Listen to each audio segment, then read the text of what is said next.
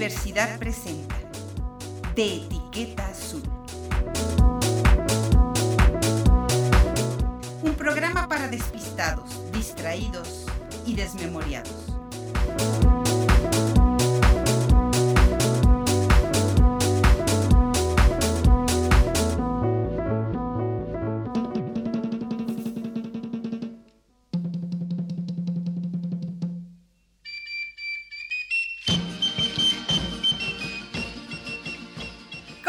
Saludo con mucho gusto desde este espacio de Etiqueta Azul. Hoy conversaremos del autor mexicano Bernardo Esquinca. Hablaremos de su visión de la literatura de horror en un país donde, pues como él dice, como dice el autor, a donde vaya uno siempre habrá una casa hechizada, un tesoro enterrado, un secreto escondido, un ahorcado que no sabemos cuándo murió. Pero lo cierto es que a los mexicanos la superstición no nos abandona. Esto es de Etiqueta Azul y yo soy Patricia Flores. Brenda Mora, ¿cómo estás? Buenas tardes. Hola, buenas tardes a todas y a todos. Espero que se encuentren bien y gracias Pati por la invitación el día de hoy. Estoy muy honrada. Pues es un gran autor, ¿no te parece joven?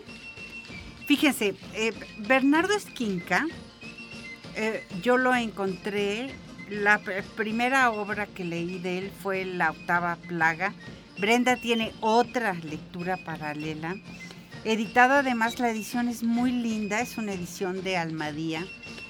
Y, y en, esta, en esta obra, él plasma de una manera pues muy contundente la visión que tiene del horror, es casi un horror casi kafkiano, con la con un poco la magia y con la intriga policíaca. Eh, fíjate que eh, uno de sus cuentos es un cuento que se llama Sueña conmigo de su libro Mar Negro editado en 2014. Dice, mi casa está llena de muñecas embrujadas. ¿Por qué una frase así incita a seguir leyendo? Es el miedo a lo desconocido, la emoción humana más antigua que existe, el miedo. De esa emoción que habló el maestro de horror Lovecraft, que es algo así como lo que emerge y hace que el lector se quede ahí, se muerda las uñas, se enganche, pero se quede ahí. Es una alerta como, como cuando tienes hambre, dice el propio Skinka en una entrevista al diario El País. Este escritor, nacido en Guadalajara en 1972, es de verdad notablemente versátil. Eh, por un lado, juega con las historias urbanas muy, muy, muy cotidianas. Juega con los encabezados de la nota roja que publica la prensa para inventar misterios o incluso recrea acontecimientos verídicos, que es como el caso de una de sus novelas recientes que se llama Asesina íntima. Tú deberás acordarte de esta historia porque él reelabora un caso muy sonado en México acerca de esta llamada eh, Mataviejitas, esta asesina serial llamada Juana Barraza, y que se presentó a los medios como la Mataviejitas. Y lo cierto es que la mayor parte de su obra la, ha encausado en el género de horror, eh, que al final se arropa en la tradición oral y dice una frase que a mí me gusta mucho, Esquinca dice, en este país, donde uno vaya, siempre habrá una casa hechizada, un tesoro enterrado, un secreto guardado, un ahorcado que se aparece donde sea. Y lo cierto es que la superstición pues a los mexicanos no nos abandona, por más incrédula. Mucha gente no pasa por debajo de una escalera, por ejemplo. Muchos no aceptan que le pases la sal de mano a mano. Es como si tuviéramos los mexicanos, no sé si tú que nos escuchas piensas lo mismo, ese pensamiento mexicano que forma parte de un sistema de creencias. Y Esquinca dice algo muy interesante porque dice, en el ámbito anglosajón nadie pone en duda a Bram Stoker y su Drácula, ni tampoco a Frankenstein ni a Mary Shelley.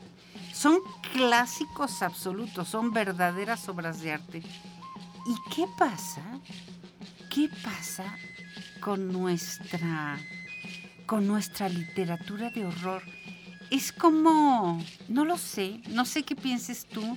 Ahorita le preguntamos a Brenda Mora a ver qué opina, pero es como si la realidad mexicana fuera tan contundente, a veces tan mágica, a veces tan horripilante, a veces tan cruda, que bueno, somos fantásticos en la novela policíaca, pero algo nos pasa. Eh, bien lo dice este especialista en cine de horror y novela de horror, Roberto Coria, que a quien le mandamos saludos, por supuesto, pero algo pasa con nosotros y nuestra literatura de horror. Brenda Mora, ¿qué opinas? Eh, bueno, hablando de la literatura de terror, creo que es un género eh, que posiblemente antes no tenía como la popularidad y está ah, retomando fuerza, digo, ahora que hablas de los libros de Bernardo, el libro de toda la sangre, tú ya leíste el de la octava plaga, yo leí el de toda la sangre, que se están llevando a estas plataformas vía streaming, entonces eso ayuda y refuerza como el género, digo, no es la única o el único libro que se ha llevado a, estas plataformas. Entonces, esta perspectiva que tratan de mostrarnos ya no solamente que se quede en el libro, sino que la llevan a, televisión, vía streaming, ha cambiado el cómo percibimos este tipo de género. Digo, para los que son amantes y los que les gusta ya sea eh, los temas de asesinos seriales, eh, la novela policíaca o el terror o el suspenso, pues son series que realmente nos atrapan y si es que ustedes quieren leer de una forma más original la historia, pues siempre hay que remitirse al libro, porque eso sí, quiero hacer aquí un paréntesis que no es igual, porque ya vi una parte de los capítulos de la serie Toda la Sangre, eh, a lo que el libro. Yo les recomiendo que primero tomen como referencia el libro y ya posteriormente puedan ver la serie, porque sí cambiaron cosas y tuvieron que adaptarla. Digo, no puedes platicar un libro en 15 capítulos o en 10, sino que lo acortas y tratas de resaltar como lo más importante. Ahora. Y, luego ocurre. Eh, ocurre lo que dice este autor, ay, se me acaba de ir el de Resplandor, hombre, este, este, eh, Stephen King. Stephen King dice que a veces los productores, que eso ha ocurrido mucho con sus películas, con sus libros más bien, que a veces los, los productores lo que quieren es resumir una obra de 400 páginas en seis capítulos. Entonces dice, eso es prácticamente imposible. Sí, es una y entonces, pues llevar a, eh, a otra plataforma significa recurrir a otro lenguaje y significa también utilizar otros argumentos, ¿no? Sí, estructurar la narrativa de cómo el autor había pensado o había estructurado que iba a ser el libro. Yo sí los invito a que primero lean Toda la Sangre de Editorial Almadía y que posteriormente continúen con la saga de, de Casasola, porque empieza con la octava plaga, continúa con Toda la Sangre y sé, sé que ahorita eh, Bernardo Esquinca está escribiendo la precuela. La precuela va a hablar del abuelo de Casasola y cómo eh, tuvo esta influencia en él, porque su abuelo también es periodista. Digo, para si alguno de ustedes no sabe o ubica a Casasola, es el personaje de la octava plaga y de toda la sangre. Y ahí narra los motivos por los cuales este, pues Casasola se enfocó en ser un reportero de crónica y que ya después se, se convirtió a, a nota roja bueno, y Casasola hace referencia a los grandes archivos históricos que existen en el archivo que hoy se llama Casasola, ¿no? Sí, exactamente. De hecho, ahí hay un, un, este, un punto extra de que Bernardo Esquinca dice que él se refleja con Casasola, es como su alter ego. Entonces hay una parte de él que también narra su personalidad y, refleja lo que le hubiera gustado este, hacer. Dice, pues yo me dediqué a, escribir libros, pero eh, pues soy un amante de la Ciudad de México, eh, dice él, yo me inspiré en esta saga porque mi departamento da en la parte trasera del Templo Mayor, entonces yo me despierto y veo el Templo Mayor y a partir de ahí empecé a recorrer las calles, eh, empecé a visitar los lugares donde están las ruinas prehispánicas y empezó a recrear la historia, porque, bueno, para los que no han leído de toda la sangre, Casasola empieza a hacer un reportaje para el, periódico que trabaja y está haciendo uno de un reportaje acerca de vagabundos. sensacional. el semanario sensacional, exactamente, está chistoso el nombre. Y eh, está haciendo el reportaje de... que un poco es como... Personas indigentes. Como alarma, ¿no? Sí, exactamente. o como aquí el que tenemos La Roja, ¿no? El periódico, algo así. Entonces, em, él está haciendo un reportaje de las personas que son indigentes o homeless y ahí en, una, eh, pues sí, en una investigación de campo que está haciendo, se encuentra con partes de un cuerpo que están depositadas en eh, la catedral y posteriormente eso detona que él se involucre en el caso, ya posteriormente lo involucran y lo hacen parte de, y él empieza a investigar. Dice, pues yo soy escéptico en esta situación de que posiblemente ustedes dicen que es algún tipo de ritual, pero él tiene que recurrir a una antropóloga para cerciorarse y pues eh, analizar más a fondo las, las escenas del crimen que encuentran, porque como ustedes saben o algunos este, conocerán, la Ciudad de México está plagada de eh, lugares donde... De restos arquitectónicos. De restos arquitectónicos que algunos sobresalen o algunos simplemente están a la vista en el piso, porque pues abajo está toda la toda la antigua este, ciudad de Tenochtitlan. ajá. Entonces, varios lugares en la Ciudad de México, eh, tanto el Museo del, Templo Mayor, el Templo Mayor que está en la parte de atrás de la catedral, y en algunos lugares que están sobre las vías de, este, de tránsito, encuentran eh, diferentes partes de cuerpo. Entonces empiezan a entender que este es un tipo de ritual, es un asesino que está recreando los, los antiguos rituales. Aquí lo chistoso es que, por ejemplo, eh, Bernardo Esquinca... Lo chistoso, Brenda, eh, hago un paréntesis, no vayas a perder la idea, pero ya no. él hace una novela más que chistosa de un enorme humor negro. Hace una novela que se acerca mucho al, al terror, al horror, y hace una novela que mezcla los géneros con lo policíaco y el espionaje. Y tiene la enorme característica o la importante característica de hacer mucha investigación para escribir. Entonces, eso siempre vuelve la novela de horror, policíaca o de espionaje mucho más interesante porque se vuelve creíble. Exactamente, para allá iba mi idea.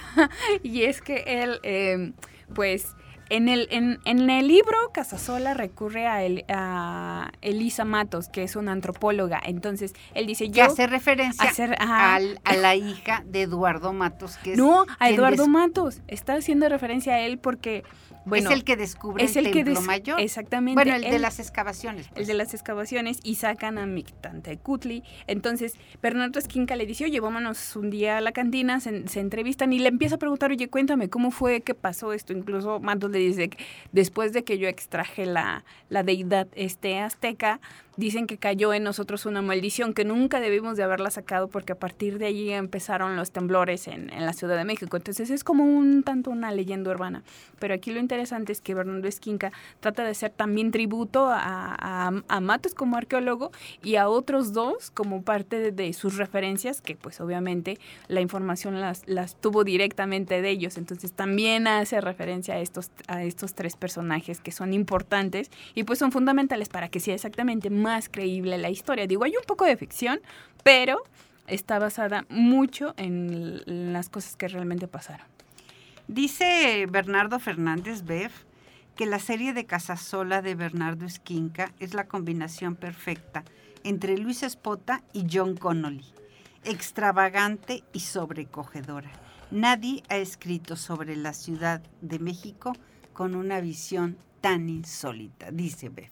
Sí, y sí comparto la opinión que dice de la visión, porque eh, el, cómo va narrando en el libro de toda la sangre, digo, aún todavía no leo la octava plaga, eh, sí se ve que realmente está muy enamorada de la Ciudad de México. Decía él, eh, me gusta el centro, me gusta el México antiguo, pero no el, no el, no el antiguo que le llamamos el, el centro, sino el antiguo del que está abajo. Entonces yo trato de transitar el entre México el subterráneo. En el mundo de los muertos y los vivos, dice él. Entonces esa referencia me, parece interesante. Ah, déjenme contarles que eh, hay una de las obras muy conocidas de Bernardo Esquinca, que es, eh, es una novela eh, que es muy interesante porque va por esta, esta Ay, déjenme, ¿cómo, ¿cómo, se los digo? Porque lo, difícil es que hay que conocer las novelas. Bueno, ahí les va.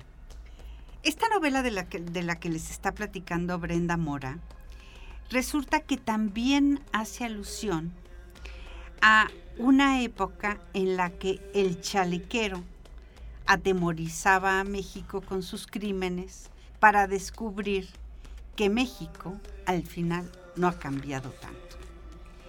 El mismo año en el que Jack el Destripador atemorizaba a Londres, otro asesino en serie campaba sus anchas por la Ciudad de México. Mucho, mucho menos mitificado por el cine que el británico. El chalequero también mataba cruelmente a prostitutas. Sus crímenes acaparaban portadas y hacían vender enormes cantidades de periódico. Este villano, convertido en un rockstar por la prensa de la época, le sirve de pretexto al escritor mexicano Bernardo Esquinca para plasmar sobre el papel pues una serie de preocupaciones, asesinatos, muerte o simplemente espiritismo en esto que se llama carne de ataúd. Una novela editada también por Almadía, en la que los géneros literarios se entremezclan para dar lugar a un relato tan real como ficticio que al mismo tiempo es un thriller policíaco y una obra de horror. Y entonces lo que ha resultado muy interesante es que, eh, por ejemplo, este hombre que además es un colaborador de Letras Libres, pues introduce en carne de ataúd rasgos de la novela histórica, que es esto que les platicaba Brenda. Tiene enormes cualidades, en esta, por ejemplo, se traslada a finales del siglo XIX y comienzos del siglo XX, a los tiempos precisamente de Porfirio Díaz, a una época en la que México pues prácticamente se aleja de su pasado colonial y empieza pues a cobrar identidad. Y esta gran capacidad de Esquinca, de Bernardo Esquinca, permite que la nota roja sea una nota que se alimente de muchos otros elementos. La nota roja no es solo el escándalo. es fotografía. sí, la mitificación, la magia, el encanto. Eh, tiene una gran cantidad de elementos y, bueno, pues por lo pronto en esta, en esta novela que le estoy diciendo de carne de ataúd, eh, lo que hace Bernardo Esquinca es que es un fiel reflejo del periodismo de finales del siglo XIX y principios del XX. Y los, los asesinatos se acumulan en la novela de Esquinca y los del chalequero también, fíjate qué nombre el chalequero, ¿no? Sí. Que se suman esta, esta parte me gusta mucho de Bernardo Esquinca, porque siempre coincide con la realidad de la época.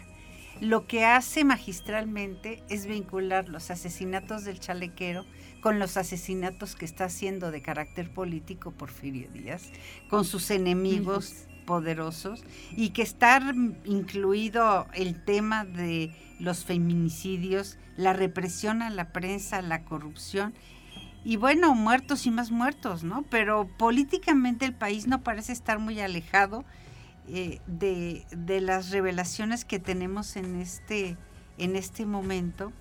Y muy, es de, de manera muy interesante lo que hace Bernardo Esquinca, por ejemplo, en esta obra, que se los platicamos como un perfecto ejemplo, es cómo relaciona el gobierno de Porfirio Díaz, que se caracterizó por reprimir de manera tremenda a los opositores, hasta manifestantes, campesinos, etcétera, con estos asesinatos que va cometiendo este asesino serial. Y quizás sería la parte, no sé, una de las partes más eh, atractivas, digamos, de Bernardo Esquinca, que es contextualizar una novela de una época con toda una fenomenología criminógena, ¿no?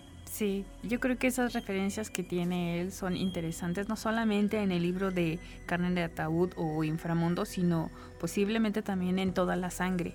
Entonces, yo sí creo que es una interesante saga de la última década que viene, digo, empezó sacando eh, la octava plaga en 2012.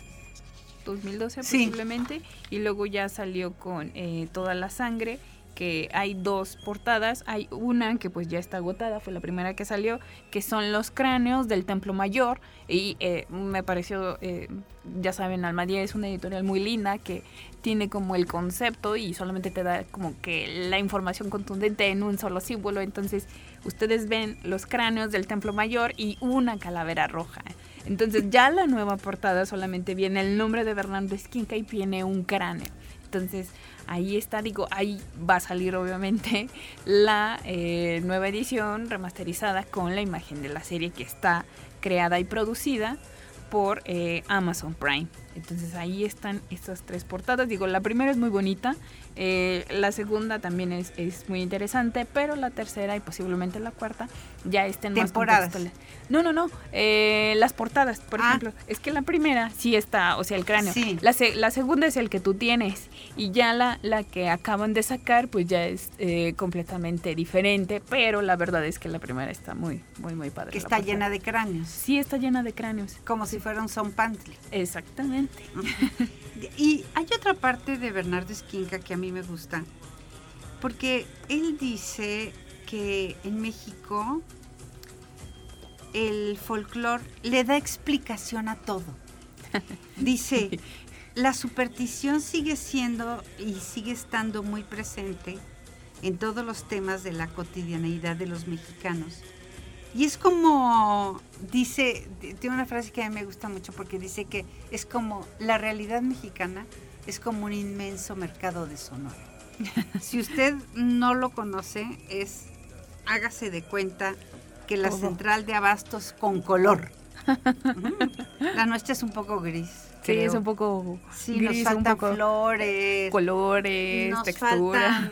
esencias este, un poco de brujería, pero al mercado de Sonora no, ahí recurres para encontrar todos los elementos mágicos, las velas, los hechizos en la Ciudad de México.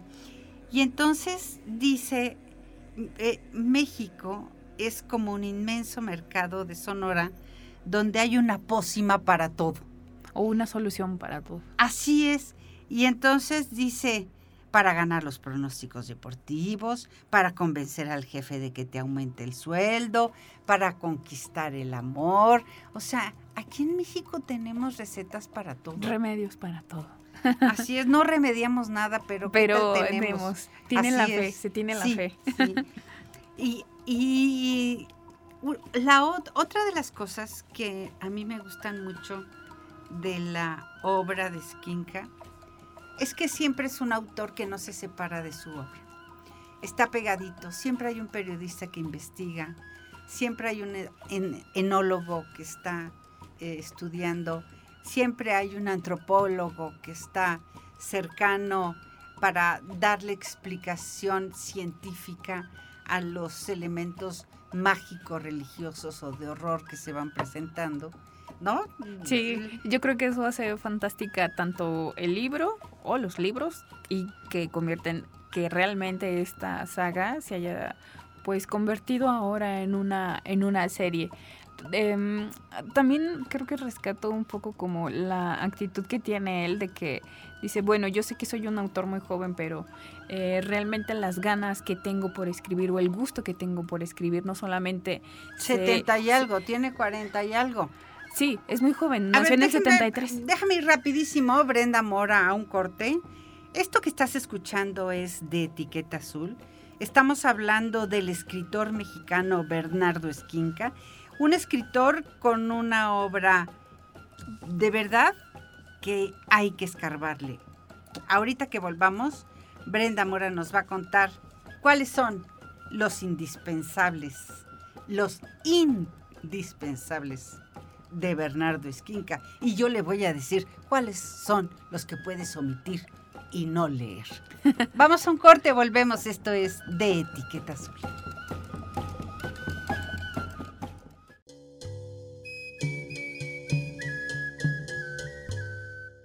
El semanario sensacional reporta casos de personas con comportamientos insólitos. Un anciano que camina sobre el agua, un hombre que resucita en pleno velorio, mujeres y niños cuya alimentación vira hacia lo escatológico.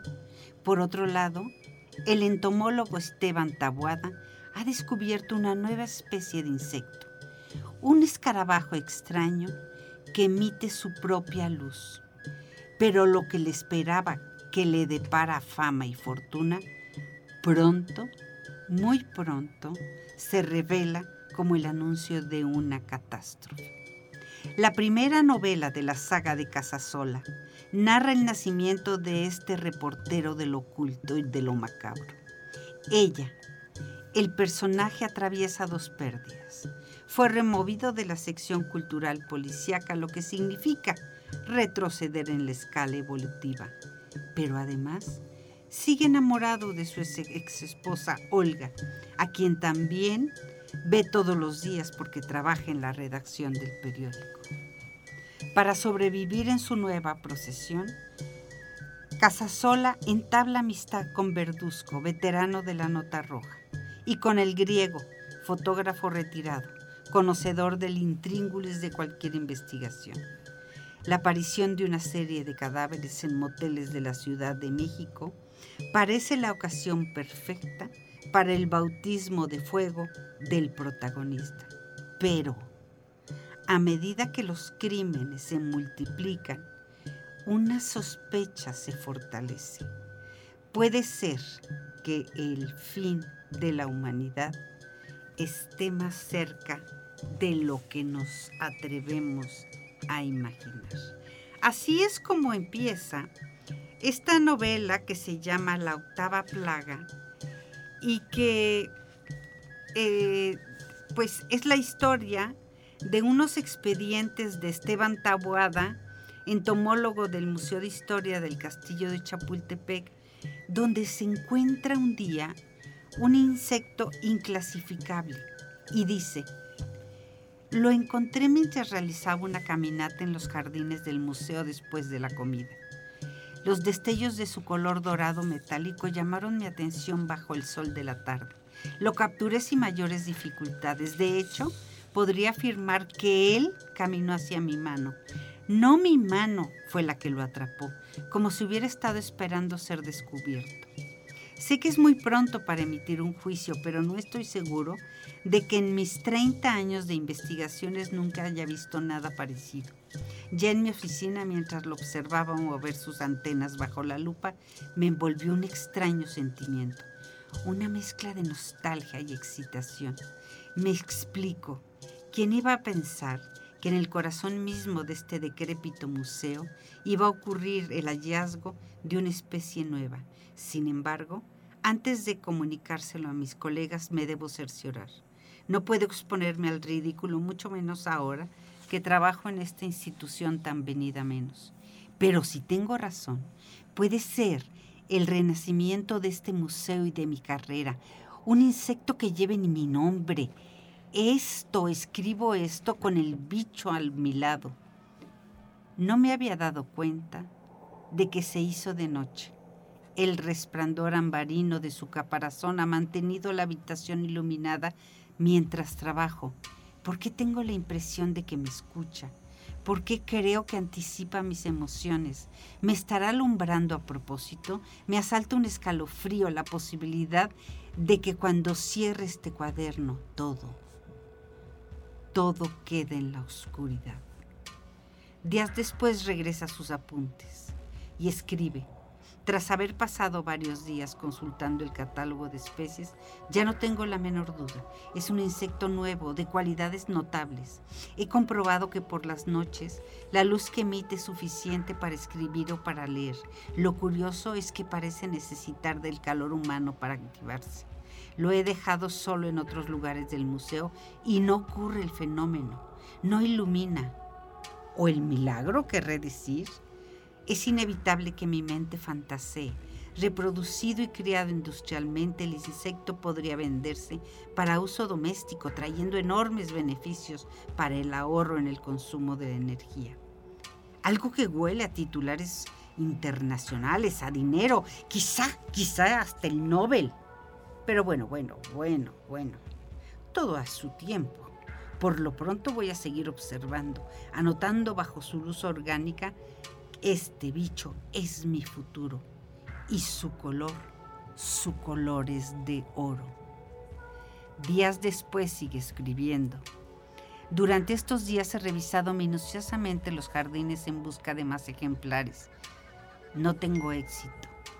Pero si este espécimen llegó hasta aquí, debe haber más de dos en los alrededores, probablemente en el parque que está a unas cuadras del museo. Voy a aprovechar este fin de semana, lo tengo libre para rastrearlo. Y así sigue esta, esta fantástica, bueno, cuando te digo fantástica, lo digo en términos literales. Es un planteamiento entre fantástico, entre misterioso, entre científico y de repente él se empieza a dar cuenta que este, que este insecto es un insecto que se empieza a apropiar de él. ¿Qué tal, Brenda Mora? Esa es la historia. Interesante cómo va, cómo va trama. ¿Cómo va? ¿Cómo va? Empieza con el entomólogo, digo, es fascinante, y luego cómo va construyendo la historia a partir del insecto. Sí, claro, es, está bien interesante cómo lo que hace es eh, hacer una, es como una relatoría muy científica, le va poniendo, le va poniendo nombre, le va poniendo nombre a las cosas, va ubicándolo en el tiempo, en el lugar y en el espacio.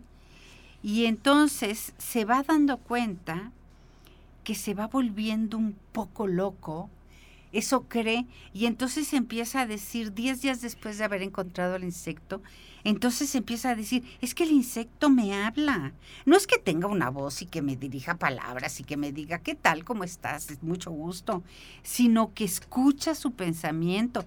Dice que es un pensamiento estructurado, más que con frases, con conceptos. Y es tan tan enormemente kafkiano que, que, eh, pero Kafka no nos lleva al horror. Y no estoy haciendo por ningún motivo una comparación entre Kafka y Bernardo Esquinca, sino que estoy hablando de cómo Bernardo Esquinca, esta investigación que parece de carácter científico, se empieza a transformar para volverse una, eh, una novela de intriga policíaca. Es interesante lo que mencionas de cómo se ve evidente las influencias que él tiene. Digo, tiene un libro que hace referencia a Edgar Allan Poe, pero realmente yo creo que retoma toda la, toda la esencia de todos sus eh, referentes y los plasma en, la, en las historias que él escribe. Digo, ahí lo vemos con Kafka. En toda la sangre podemos ver un poco de Edgar Allan Poe. Se ven las referencias, digo, hace... Ya había, ya había editado su libro de las historias. ¿Cómo se llama el de las historias? Historias de Edgar Allan Poe. Las increíbles aventuras del asombroso Edgar Allan Poe. Ese también ya lo leí.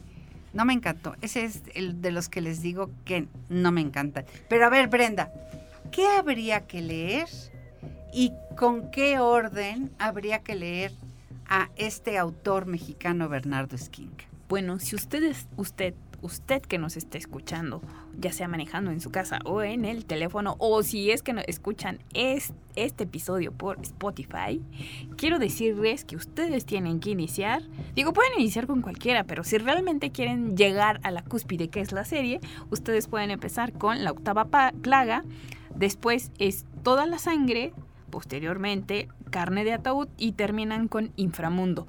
Y esperen, tenemos que esperar la precuela, que va a ser la precuela eh, de Casasola y los orígenes de Casasola, como ves, Pati. Así que este es el orden y con la posibilidad de que tengamos tal vez para el próximo año o a finales de este año el quinto libro de la saga de Casasola. Y yo creo que si quisiéramos y que si quisiéramos acercarnos también a otra versión, habría que leer Asesina íntima. Sí.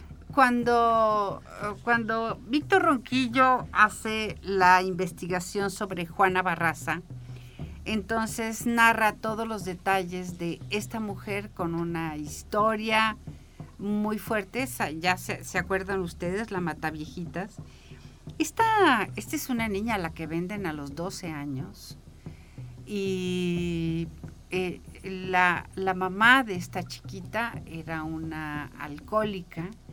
Entonces un día en un juego de azar quiere seguir bebiendo y quiere seguir jugando y entonces vende a su hija para poder seguir y se la vende a un perversazo a, un adulto mayor por supuesto que el, pues por supuesto lo digo en muy feo plan este, es víctima de múltiples abusos esta chiquita.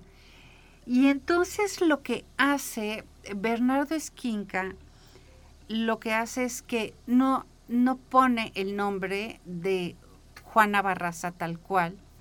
Ya cuando él está haciendo este proyecto, ya hay varias entrevistas que ha hecho, particularmente hay una entrevista que una reportera le hace a Juana Barraza desde la cárcel y entonces narra un poquito su historia y, lo que quiere hacer Bernardo Esquinca es realmente llevar a la ficción, pero hace el, hace el mismo trabajo que en otras ocasiones, que es verdaderamente aplicarse en la investigación. Sí, la investigación es una parte o es la médula de todos sus libros y creo que eso es lo que hace eh, fascinante tanto las historias que tiene como la saga de Casa Sola como la de Asesina Íntima.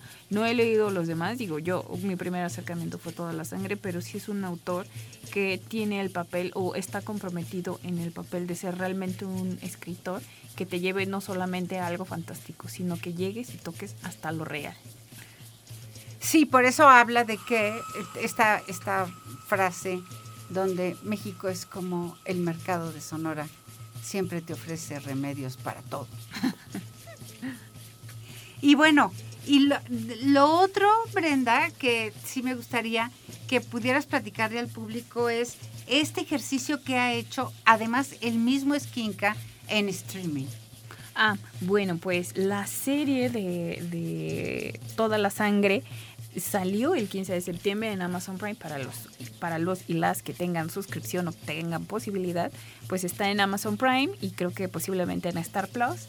Eh, se estrena el 15 de septiembre, pero las palabras del propio Bernardo Esquinca son que pues eh, trató, esto es lo interesante, trató de estar dentro de la producción y obviamente de, cómo iba a establecerse el guion de los personajes y sobre todo pues es que no perdieran esa esencia que tienen en el libro, y eh, él mismo hace la referencia de que tuvieron que meter ciertas cosas para poder adaptar este libro, solamente este libro, digo, tiene cuatro libros con la posibilidad de un quinto, entonces la serie de toda la sangre no solamente va a tener una temporada, posiblemente cinco temporadas. Entonces esto es muy interesante para que antes de que pues empiecen la producción, digo, normalmente se tardan un año, año y medio, ustedes lean, digo, son es una lectura muy fluida, no es en lo absoluto complicada o difícil de leer a Bernardo Esquinca. Entonces ustedes pueden este, empezar a leer esta saga y posteriormente hacer que eh, se convierta en una perspectiva diferente cuando la vean ya en la serie. ¿Cómo ves, Pati?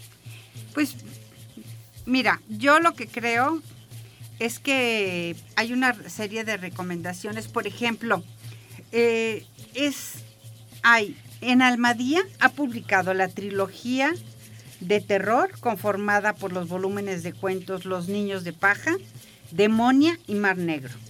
La saga Casasola, de las que has estado hablando, integrada por las novelas La Octava Plaga, que es esta que te cuento, de cómo parece como si fueran seres o animales extraterrestres. Toda la sangre, que es esta de la que te ha estado platicando Brenda. Carne de ataúd e inframundos, que es esta que fuimos platicando acerca de este asesino serial de la época de Porfirio Díaz. Y tiene una antología que se llama Ciudad Fantasma y Relato Fantástico de la Ciudad de México.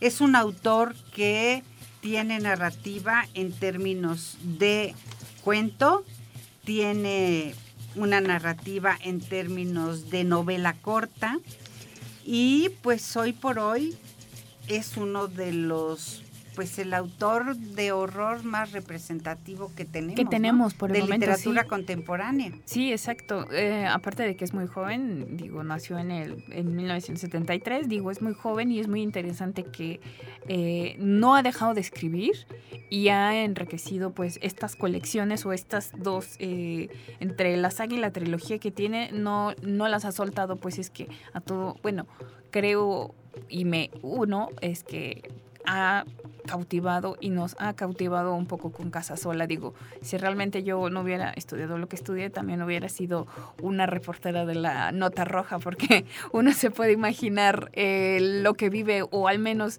los aspectos que tiene que tratar Casa Sola a la hora de investigar los crímenes. Miren, ahí les va una parte chiquitita del cuento. ¿Cuánto tenemos? Ahí les va.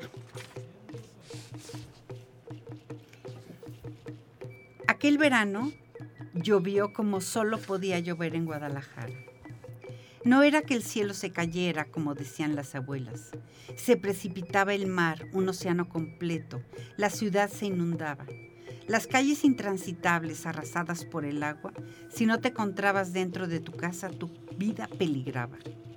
Te podías partir en un rayo o podías desaparecer. Circulaban leyendas urbanas sobre gente que caía por las alcantarillas abiertas que los torrentes volvían invisibles.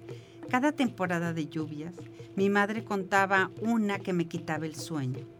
Dos gringas, conocidas por una amiga suya, se bajaron de un taxi en plena tormenta, una tras otra. Así fueron succionadas hacia los intestinos de la ciudad sin tener tiempo para reaccionar. Aparecieron días después flotando en el río Grande de Santiago, hinchadas con los ojos fijos en la expresión de perplejidad. No sé qué era lo que más me aterraba de aquella historia. Morir ahogado debía de ser horrible, pero había algo más. El hecho de trasladarse para morir en tierra extraña, un viaje de placer que se convierte en una tragedia. Las gringas tenían veintitantos años al momento del suceso. Las imaginaban guapas en su muerte con pantalones de mezclilla, con los cabellos rubios, flotando en las aguas, doncellas ahogadas como personajes de Shakespeare, a quien yo leí entonces sin entenderle mucho. ¿eh? Mi padre tenía la casa abarrotada de libros y se le ocurrió colocar la sección de clásicos en el hueco de la cabecera de mi cama. En la portada de Hamlet aparecía la famosa pintura de John Everett, que me hechizó, al grado de hacerme leer el libro en busca de una explicación con gesto enigmático de Ofelia. ¿Acaso las gringas habían emergido a la superficie con una expresión semejante, de una paz imposible, casi beatífica? Lo dudaba. La versión más realista aparecía en mis pesadillas. Las caras podridas, devoradas por los peces, congeladas en una mueca que suplicaba por más aire. Esa tarde llovía. En la calle Buenos Aires de la colonia Providencia no había ningún niño jugando fútbol, ni las escondidas ni a molestar a los albañiles de las numerosas construcciones que circundaban el barrio. Era el verano de 1982. Los televisores estaban apagados por los partidos que se jugaban en España. Ni modo, no había luz, pero en mi cabeza permanecía una obsesión. Los vampiros. En parte por las películas del santo que pasaban en permanencia voluntaria en el Canal 4, en las que el enmascarado de plata y los otros ídolos del ring combatían a diversos insólitos monstruos, incluidas las momias de Guanajuato. Pero sobre todo porque afuera de una casa vecina había un árbol que atraía a los murciélagos, habitantes del cercano bosque de los colonos. Ni mis amigos del barrio ni yo sabíamos que se trataban de animales frutales. Para nosotros eran vampiros chupasangre como los de las películas y cuando aparecían revoloteando al anochecer como pájaros de alas gigantes nos causaban un miedo terrible. Desconocíamos que los murciélagos gustaban del néctar de la clavelina, que se alzaba orgullosa en la banqueta con sus extrañas flores en forma de cabellos rosados. Juanpa, a quien le gustaba pensar en mujeres, decía que esas flores eran como los pompones de las porristas de la escuela. A mí me parecían similares a las brochas que utilizaba el peluquero con el que mi papá me llevaba una vez al mes. Lo cierto era que la aparición de los vampiros, siempre en verano, nos parecía ominosa, cargada de malos presagios. Aquel año se transformaron en realidad. Meses después, López Portillo nacionalizaría la banca, dejando el país al borde de la bancarrota. El Atlas, equipo de mis amores, jugaría una liguilla por el no descenso ante el Tampico Madero y Chucho, mi hermano menor de David, quien padecía retraso mental debido a una meningitis, perdería tres dedos por meter la mano en una licuadora. También fue el verano en el que el vampiro se instaló en la colonia. Era, era un vampiro de verdad. Como diluviaba aquella tarde no podía salir con mis amigos. Me puse a ver la tormenta desde la ventana del cuarto de mis padres que daba a la calle. Mientras lo hacía, me di cuenta que estaba copiando la publicidad en la que aparecía mi hermana Lucy, un póster destinado a la central camionera donde ella miraba a través del cristal mojado de un autobús bajo la leyenda Es bonito llover sin arriesgarse. Lo realizó por encargo. Coco, nuestro hermano mayor, que había estudiado ciencias de la comunicación. La imagen colgaba enmarcada en una de las paredes del largo pasillo de la planta alta. Sentía celos del póster porque Coco no me había elegido a mí como modelo. Mi postura en la ventana de mis papás con la barbilla apoyada bajo mis manos unidas y mi mirada melancólica eran una manera de mostrarme que podría haberlo hecho mejor que mi hermana. Eso reflejaba cuando lo vi llegar. Conducía una camioneta Chrysler. Con las placas de Estados Unidos se estacionó ante las casas de la acera del frente. Se bajó y abrió la puerta de la vivienda. Entonces recordé que ese lugar había tenido hacía unos días un letrero de serrenta. Así se trata del nuevo vecino, pensé. Después me percaté que con él venía un muchacho, muy flaco y moreno, quien me dedicó a descargar, quien se dedicó a descargar en plena lluvia las cajas que traía en la camioneta. El hombre pálido lo veía desde el umbral de la puerta y no lo ayudó un solo momento. A un niño de 10 años pocas cosas lo sorprenden, pero incluso a mí me resultó extraño que el nuevo vecino realizara su mudanza bajo una cortina de agua. Fue Naiciño quien nos dio la idea. Era un albañil que trabajaba en una construcción cercana. Siempre andaba borracho, por lo que resultaba fácil quitarle el balón y meterle un gol cuando se colocaba de portero. No usaba playera, su torso, de músculos firmes, lucía cubierto de cal, lo que le confería una apariencia de una estatua, a medio terminar que hubiera cobrado vida. Tenía pelo largo y barba de chivo. Años después, cuando fui a vivir a la Ciudad de México, pensé que bien podría haber actuado como uno de tantos Cristos de Iztapalapa. Hablaba borucas, le entendíamos la mitad de lo que decía, pero de pronto lograba hilar alguna anécdota que era divertida. Insistía que había jugado con Pelé y que se llamaba Naiciño. Le tomamos afecto y se volvió parte del grupo de amigos. Nos pedía dinero de vez en cuando, se lo prestábamos con gusto, aunque sabíamos que nunca lo iba a pagar. Con el tiempo, el edificio de departamentos donde trabajaba quedó terminado y desapareció. Durante años me pregunté qué habría sido de él y cierto día vi en la tele encuentros cercanos de tercer tipo. Hay una escena donde aparece un anciano que es interrogado sobre el avistamiento de un ovni en el desierto mexicano. El hombre solo atina a decir, el sol salió anoche y me cantó. Es Naiciño, me dije, incorporándome de un salto del sillón mientras apuntaba con un dedo a la pantalla. No lo era, por supuesto. Sin embargo, aquella imagen me permitió imaginarlo envejecido, porque el personaje de la película utilizaba el mismo tono y el mismo tipo de frases extrañas, entre ingeniosas y poéticas, porque era, pues, era el albañil de mi infancia. Una tarde bebíamos Coca-Colas tras terminar una cascarita en la que Naiciño había salido particularmente lastimado. Se quedó mirando hacia el hombre pálido que en ese momento estaba estacionando su auto unos metros de nosotros. El nuevo vecino se bajó, acompañado del muchacho que le había ayudado en la mudanza. Ambos entraron rápidamente a la casa sin saludar. Naiciño se pasó los dedos de la mano sobre un raspón que se le había hecho en el hombro. Sin quitarle los ojos de encima, dijo, tengan cuidado con el vampiro. Bueno, esta es parte de una de las historias. Y cuando avanzas en las historias, resulta, ¿se los cuento? Que el hombre pálido era nada más y nada menos que un depredador sexual. Por eso habla del vampiro. Una historia fantástica. Es un cuento de Bernardo Esquinca que se llama El hombre pálido de Bernardo Esquinca. Esto fue Brenda Mora, muchísimas gracias. Muchísimas gracias y lindo martes para todas y para todos. Así es, yo te deseo que por lo pronto tengas una buena semana. Lalo Carrillo en la realización, yo soy Patricia Flores, nos encontramos en este en este espacio la próxima semana. De verdad, ten una buena semana y recuerda, Bernardo Esquinca. Está bien interesante leerlo. Échale un ojito. Nos vemos.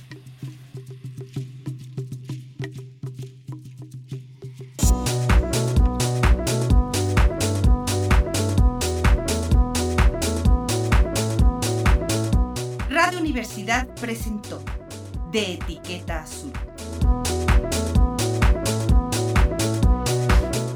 Programa para despistados, distraídos y desmemoriados. En este espacio, la próxima semana.